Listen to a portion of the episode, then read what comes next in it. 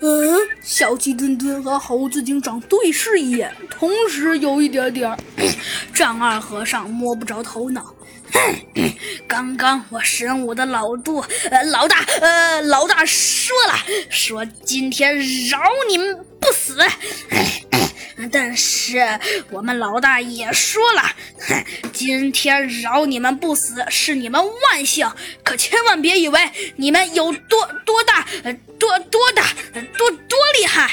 哦，是吗？猴子警长微微一笑，说道：“好吧，看来看来我是有一些哼，有一些想多了呀。”猴子警长说道：“哼，好吧，我承认我不大意，但是。”猴子警长微微一笑，说道：“哼，但是，呃，但但是但是什么？”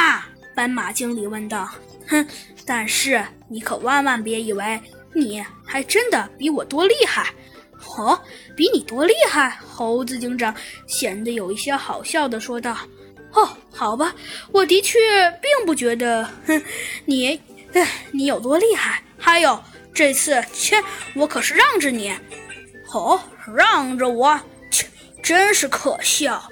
只见，呃，他说道：“哼，不管你是让着我，还是故意这样做的，哼，反正事到如今，你说什么都没有用。”哦，好吧，猴子警长微微一笑，说道：“看来，哼，看来你现在还真是有一点点气愤至极了。”嗯，好吧，我承认，人某时的气愤，哼，可能会让你失去理智。好，我说，还有斑马经理，虽然虽然我不知道你葫芦里卖的到底是什么药，但是，哼，我承认，现在你已经无路可逃了。